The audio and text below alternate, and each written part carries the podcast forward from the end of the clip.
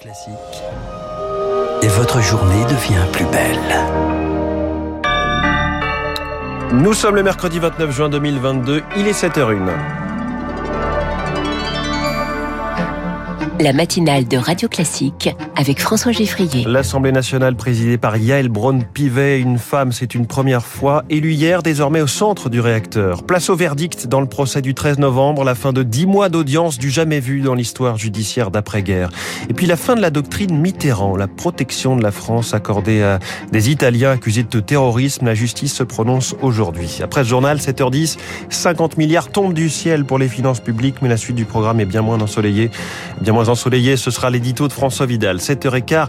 Ah, si seulement on pouvait bloquer les prix du pétrole, ce serait si bien que le G7 en a rêvé, mais la réalité économique n'est pas aussi rose, va nous rappeler Christian Saint-Etienne. 7h25, non, les Français n'ont pas choisi sciemment de morceler l'Assemblée pour forcer les partis à travailler ensemble, car c'est le pays lui-même tout entier qui est fracturé. Ce sera l'info politique de David Doucan. Radio classique. Charles Bonner à la une ce matin, Yael Braun-Pivet monte au perchoir. Le surnom de la présidence de l'Assemblée nationale, élection hier en deux tours, première femme à ce poste, entrée en politique il y a cinq ans. Yael Braun-Pivet devient à 51 ans le quatrième personnage de l'État et occupera désormais un poste pas seulement prestigieux, mais très politique dans une assemblée divisée, Victor Fort. 242 Un moment doublement historique. Mes chers collègues, qu'il est long et sinueux le chemin de l'égalité entre les hommes et les femmes. Première femme à briguer le perchoir d'une assemblée inédite. Les Français nous enjoignent de travailler ensemble, de débattre plutôt que de nous battre. L'hémicycle a le visage de la France, décrit Yael Braun-Pivet avec une émotion contenue. Les oppositions vont vouloir peser, peser contre l'exécutif, prévient Raquel Garrido, députée insoumise. Qu'elle soit notre représentant face à l'exécutif plutôt que le représentant de l'exécutif face au Parlement. La nouvelle présidente saura-t-elle s'affranchir de l'Élysée? Le socialiste Olivier Faure est méfiant à cause d'une tâche sur son CV. C'est qu'on a vu Mme Braun-Pivet dans le mandat précédent être celle qui a présidé la commission d'enquête sur Benalla et qui avait été celle qui l'avait clos prématurément pour éviter que nous puissions enquêter davantage. Est-ce qu'elle se comportera comme la présidente de l'Assemblée et non pas comme l'obligé de celui qui s'est longtemps cru Jupiter? Depuis l'affaire Benalla, le travail de Yael Braun-Pivet à la tête de la commission des lois a été salué, y compris par l'opposition, mais ce sera difficile de succéder à Richard Ferrand, souffle-t-on dans son camp. Et l'Assemblée nationale élit aujourd'hui son nouveau bureau, les vice-présidents, les questeurs et les secrétaires. Ça s'organise au Palais Bourbon et ça consulte à Matignon à la recherche d'une majorité. Les Républicains ferment la porte à une coalition, mais restent ouverts au dialogue, texte par texte. Elisabeth Borne s'entretient ce matin avec André Chassaigne, le président des députés communistes.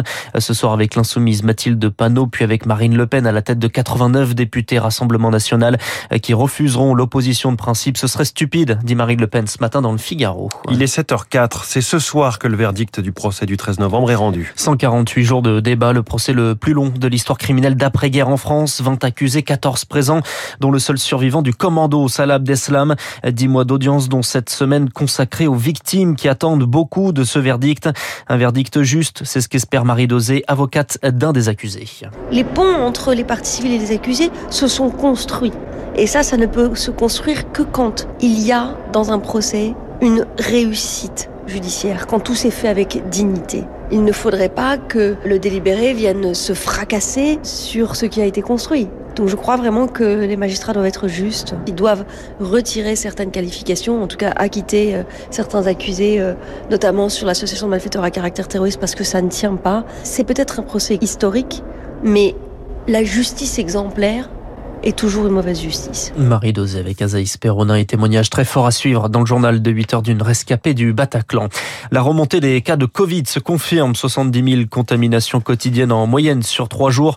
C'est plus 50% en une semaine, mais pour le moment, pas de mesures de contrainte. Elisabeth Borne recommande le port du masque à l'intérieur dans les espaces clos et notamment les transports en commun. Plus de 1000 hectares partis en fumée dans les Pyrénées-Orientales près d'Opoul-Périus. 300 personnes évacuées hier soir de salles le château dont plus de 80 vacanciers dans un camping. Le feu n'est pas encore maîtrisé, mais moins virulent grâce à une météo moins violente. La Turquie lève son veto à l'entrée de la Suède et de la Finlande dans l'OTAN. Un blocage sur fond de tension sur la présence dans les deux pays scandinaves de militants kurdes du PKK qualifiés de terroristes par le président Erdogan.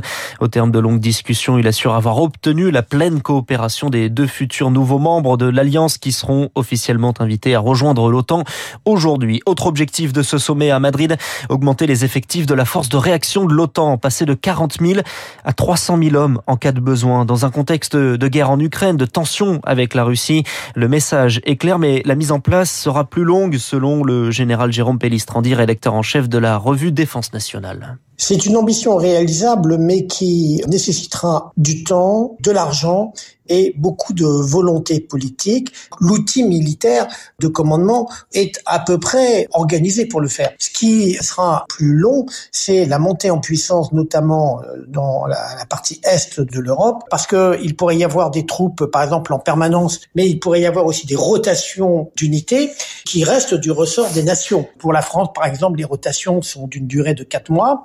Pour d'autres pays, c'est deux mois. Il y a tout un travail de planification et d'organisation qui devra être fait par les états-majors de l'OTAN. Jérôme Pellistrandi interrogé par Eric Kioch. La justice ouvre une enquête en Espagne après la mort d'au moins 23 personnes lors de la tentative de 2000 migrants de pénétrer dans l'enclave de Melilla vendredi dernier dans le nord du Maroc. Des images particulièrement violentes. L'ONU dénonce un usage excessif de la force. La justice décidera aujourd'hui si elle met fin à ce qu'on a appelé la doctrine Mitterrand. L'engagement de l'ancien président socialiste de ne pas extrader des anciens activistes, membres de Brigade Rouge, militants de l'extrême gauche italienne, réfugiés en France car poursuivis dans leur pays pour des actes de terrorisme dans les années 70 et 80. La Cour d'appel de Paris se prononce sur l'extradition de huit hommes et deux femmes, Marc Tédé. Ils ont entre 61 et 78 ans et depuis parfois quatre décennies, ils vivent en France où certains ont fondé une famille comme Sergio Tornaghi, ancien militant communiste. Il a fait carrière dans l'informatique et vit désormais en Dordogne, condamné en Italie pour avoir commandité le meurtre du chef du personnel de son usine Renato Briano. Sa demande d'extradition a déjà été rejetée deux fois. Aujourd'hui, Tornaghi affirme dans la presse ne pas comprendre cette nouvelle procédure et clame son innocence. J'étais, dit-il, un simple distributeur de tracts et il s'interroge que je crève en tôle, ça va soulager qui? En Italie, pourtant, la question de l'extradition des brigades rouges reste une affaire extrêmement sensible, comme en témoigne à Rome le politologue Giuseppe Bettoni on a euh, des enfants qui sont devenus aujourd'hui des pères de famille qui n'ont pas pu grandir avec leur papa. Et c'est des individus que justement euh, lèvent la voix et qui attendent depuis 50 ans de voir l'assassin ou le complice de l'assassin de leur père finir en prison. Et la population italienne les soutient. Et pour l'association des familles de victimes, le chemin d'une justice digne ne peut se terminer que par l'exécution des peines. Marc Tédé. Et puis on finit avec un retour manqué, celui de Serena Williams à Wimbledon, battu hier en 3-7 par la française Harmonitane. À 3h11 de match, je ne m'étais pas préparé pour des matchs de cette durée, a tenté d'expliquer l'américaine qui n'abdique pas et se dit motivée pour participer à l'US Open. C'est fin août. Merci Charles Bonner. C'était le journal de 7 h de Radio Classique. Vous revenez tout à l'heure à 8 h dans un instant sur Radio Classique, l'édito de François Vidal.